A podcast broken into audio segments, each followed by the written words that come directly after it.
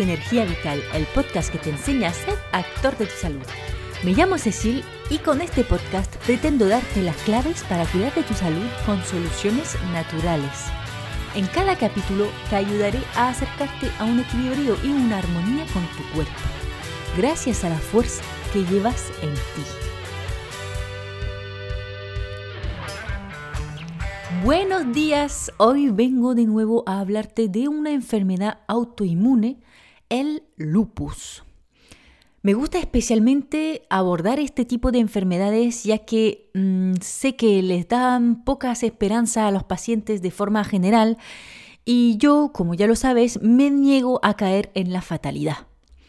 Ahora mismo está más que demostrado que las enfermedades autoinmunes aparecen, sí, efectivamente, por una debilidad genética, pero que la epigenética, o sea, el entorno, tiene muchísimo que ver también. Así que hoy vamos a ver un poco lo que es el lupus, cuáles pueden ser los factores desencadenantes y cómo tratarlo de forma natural, por supuesto.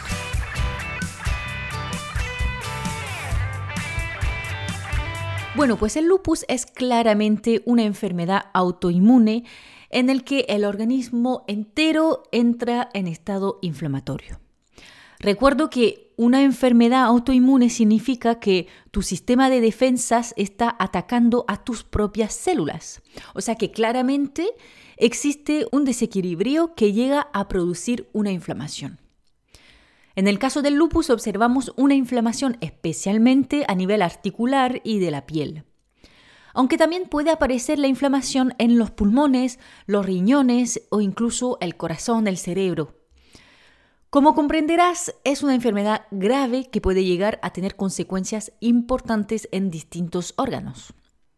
A nivel de síntomas, podríamos decir que existen tantos lupus como pacientes con esta patología, pero por lo general puede aparecer dolores articulares, erupción cutáneo en la cara, en forma de mariposa la mayoría de las veces, cansancio, incluso fiebre, pérdida de memoria, dolor de cabeza o de pecho.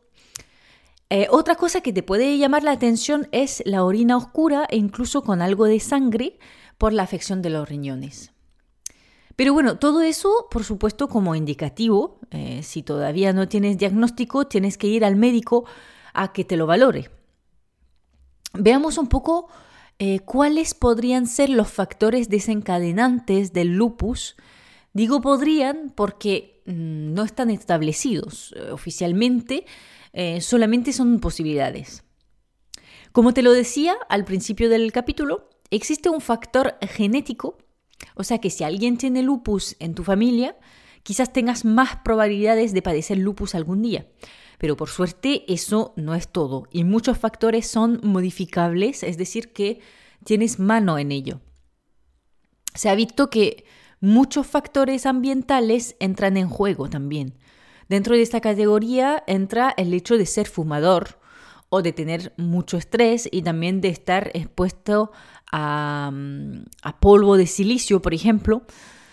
Se ha visto también que ciertas infecciones pueden desencadenar el lupus, por ejemplo, el citomegalovirus o la hepatitis C. También impactan las variaciones hormonales y especialmente un aumento en los estrógenos.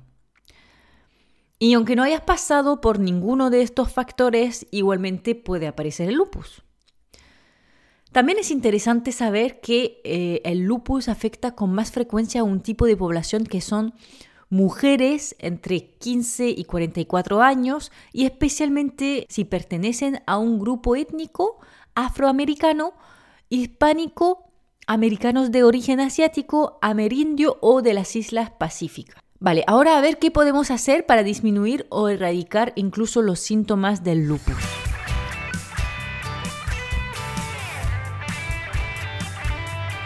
Antes que nada, te aconsejo que escuches el capítulo sobre la esclerosis múltiple porque muchos consejos de hábitos de vida te servirán también si tienes lupus. Por eso este capítulo va a ser un poquito más cortito, eh, por no repetir todo con tantos detalles. A ver, oficialmente no existe ninguna cura para el lupus. Existen tratamientos químicos, pero por supuesto vienen con su lote de efectos secundarios y por ahora no solucionan el problema de fondo. Por lo que serás dependiente de ello para siempre si no haces nada más. Y por eso este capítulo de hoy, para aportarte soluciones reales con una visión a largo plazo. El alivio no será tan rápido que si te tomas un antiinflamatorio, pero será para siempre si mantienes los consejos en el tiempo. ¿Qué eliges? ¿Seguimos? Bueno, pues si sigues aquí, empecemos por supuesto por el primer pilar que es la alimentación. Básicamente tu alimentación tiene que ser hipotóxica. Como lo digo siempre a mis pacientes, es la alimentación que deberíamos tener todos y mm, siempre para estar en nuestra mejor forma. Pero claro, si ya tienes declarada una enfermedad y más todavía si es una enfermedad autoinmune, eh, tienes que ser más cuadrado por lo menos un tiempo. Porque tu organismo está en estado inflamatorio, está luchando constantemente y si sigues tirándole tóxicos, va a tener que gestionarlos y nunca le quedará energía y recursos para combatir la enfermedad y regenerarse. Cuando hablo de alimentación hipotóxica me refiero a lo que recomienda el doctor Señalé, un médico que ha estudiado y experimentado a fondo el impacto de la alimentación en muchísimas enfermedades de su conocimiento y experiencia ha sacado unos principios que llama la alimentación hipotóxica, que podríamos también llamar antiinflamatoria. Te voy a dar las grandes líneas, aunque como todo es a adaptar a cada paciente, porque recuerda, hay tantos lupus que pacientes que lo padecen. Él recomienda excluir los lácteos y los cereales modernas. Por ejemplo, el trigo, por supuesto, pero también la espelta, la avena y muchos más. Consumir alimentos crudos o con poca cocción y al vapor.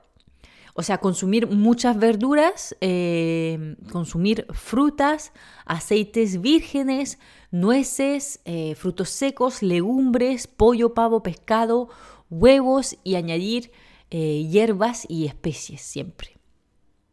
Ya te digo, él ha escrito un libro súper completo sobre el tema, o sea que hay mucho más que decir, pero el detalle se tiene que adaptar también a cada caso. Así que si te sientes perdida porque quieres disminuir la medicación, pero nadie te da solución, escríbeme y valoramos tu caso.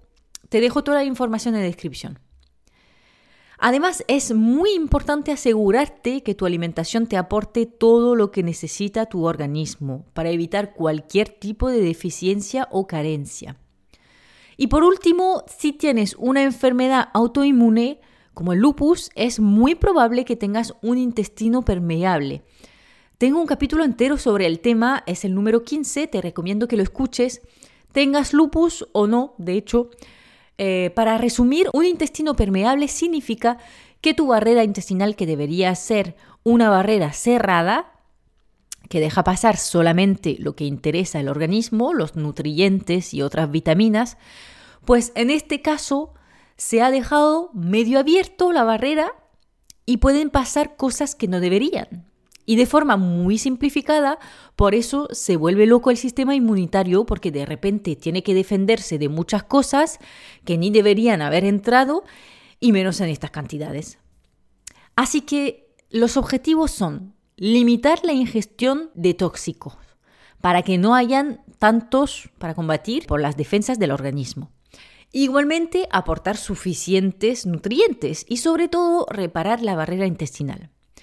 Para eso intentaremos consumir un máximo de alimentos biológicos que no hayan sido expuestos a pesticidas, entre otras cosas, consumir verduras crudas, masticando mucho, eso sí.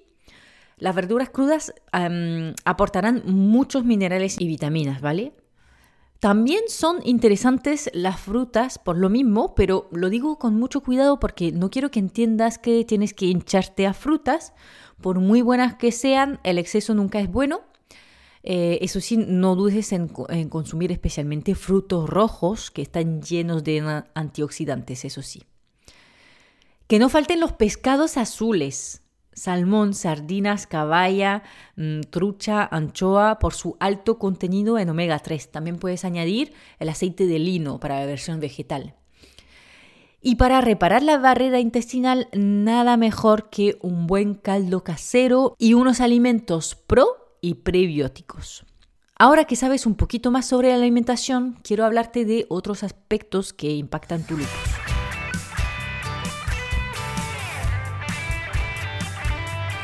Recuerdo que aquí hablamos siempre de salud integral, que la alimentación importa y muchísimo, pero si no actúas en el resto de tus hábitos de vida no terminarás de sentirte bien. Y otro de los puntos claves en el lupus es la gestión del estrés. Si tienes una vida a mil por hora y que además ni te hace feliz, si te estresa tu entorno, que estás constantemente en estado de alerta, tu organismo no puede tomarse el tiempo de regenerarse. Así que te recomiendo que pienses en cómo llevar tus niveles de estrés y que valores cómo podrías disminuirlos. Por supuesto que puedes tomarte magnesio o algunas plantas, pero tienes que encontrar el por qué andas así y cómo estar mejor. Y mientras tanto, a mí me gustan mucho las técnicas de gestión del estrés, como la coherencia cardíaca y otras técnicas de respiración, el EFT, y más sencillo todavía, pero no menos efectivo, el salir a hacer deporte en la naturaleza. Porque hablemos del deporte, o mejor dicho, del movimiento. No estamos eh, hechos para ser sedentarios. Si quieres estar en plena salud, tienes que moverte más. Si puedes salir media hora al día a pasear a buen ritmo, aunque sea genial. Y si no puede ser todos los días, que empieces por lo menos con tres veces a la semana. Eso sí es verdad que especialmente en el caso del lupus tienes que cuidar de tu piel y no exponerte eh, de forma muy directa y durante mucho tiempo al sol. Eh, te recomiendo simplemente que utilices una protección solar natural. Pero la vitamina D es un imprescindible en caso de enfermedad autoinmune y si te echas siempre protección solar, por mucho que te pases al sol no fabricarás suficiente vitamina D, por lo que en este caso sí que es interesante suplementarte. Seguramente tengas otras carencias, pero eso depende de cada persona, por lo que prefiero no recomendarte más suplementos así sin conocerte porque no sería muy preciso. Y no queremos ni tomar cosas que no nos sirven, tirando el dinero por la ventana, ni que nos falte cosas que no nos habríamos enterado. Así que para eso nos vemos en consulta. Finalmente, recuerda que tu organismo está luchando y con más razón necesita que tengas un sueño de cantidad y calidad alta. Así que procura acostarte temprano sin pasarte la última hora antes de cerrar los ojos pegado a una pantalla y si te despiertas por la noche, busca el porqué y solucionalo. Es vital para tu recuperación. Bueno, y hasta aquí más o menos mi vueltecilla para el lupus. Espero que te sirva y que te haya permitido tener tomas de conciencia para tomar acción y por fin sentirte bien si tienes esta enfermedad. Eh, la verdad es que mm, mm, ahora mismo me estoy especializando en la naturopatía, en enfermedades autoinmunes, porque eh, realmente es lo que decía al principio, encuentro que se dan muy pocas soluciones a nivel de medicina eh, más tradicional, de la medicina normal de la seguridad social o incluso los privados. De hecho, esta mañana he tenido una paciente también con fibromialgia. A mí me da muchísima rabia mm, ver que solamente se dan pastillas que tienen muchos efectos secundarios y ni siquiera se le habla de hábitos de vida cuando tienen un impacto, vamos, brutal. Me gustaría gritarlo al mundo. Pero es chistoso porque esa, obsesión para las enfermedades autoinmunes no viene de hoy porque estuve a punto de meterme en Estrasburgo en un doctorado em, para desarrollar eh, un, medicamento para tratar, eso sí, definitivamente em, el lupus. Eso antes de descubrir cualquier cosa en la carrera profesional que estaba siguiendo eh, de farmacia. Eh, obviamente ahora si me meto en un doctorado prefiero que sea algo más natural, pero aún así eh, para que veas que ese, ese amor por el ayudar a los pacientes con enfermedad autoinmune viene de mucho más allá, incluso antes de conocer la naturopatía. Y ahora estoy muy feliz porque tengo herramientas mucho más potentes todavía que lo que podría haber desarrollado ahí.